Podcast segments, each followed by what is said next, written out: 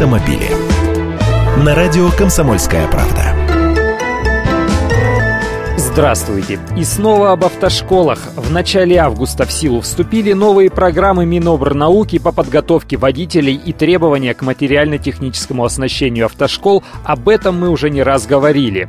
Речь тут вот о чем. Гаишники победили. Потому что они будут инспектировать автошколы на предмет соответствия он их новым требованиям. Столичная госавтоинспекция, например, обещает в ближайшее время назвать автошколы в Москве, которые согласовали новые образовательные программы. И список этих учебных заведений будет опубликован через полтора месяца на официальном сайте ГИБДД.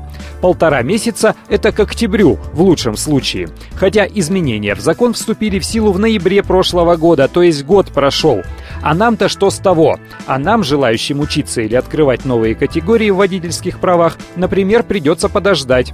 А то заплатишь деньги, начнешь учиться, а гаишники забракуют автошколу, соответственно, всех ее курсантов к экзаменам не допустят. И не думайте, что риск здесь мизерный. Замначальника отдела экзаменационной работы столичного управления госавтоинспекции Илья Молодцов сказал, будто они в ГИБДД надеются, что более половины школ будут работать, а сами представители автошкол волнуются, мол, до 80% этих учебных заведений останется неудел. Так что ждем октября, когда появятся достоверные списки и тогда уже можно будет смело пойти учиться. И я с вами, кстати, хочу открыть еще одну категорию, так что ждите новостей.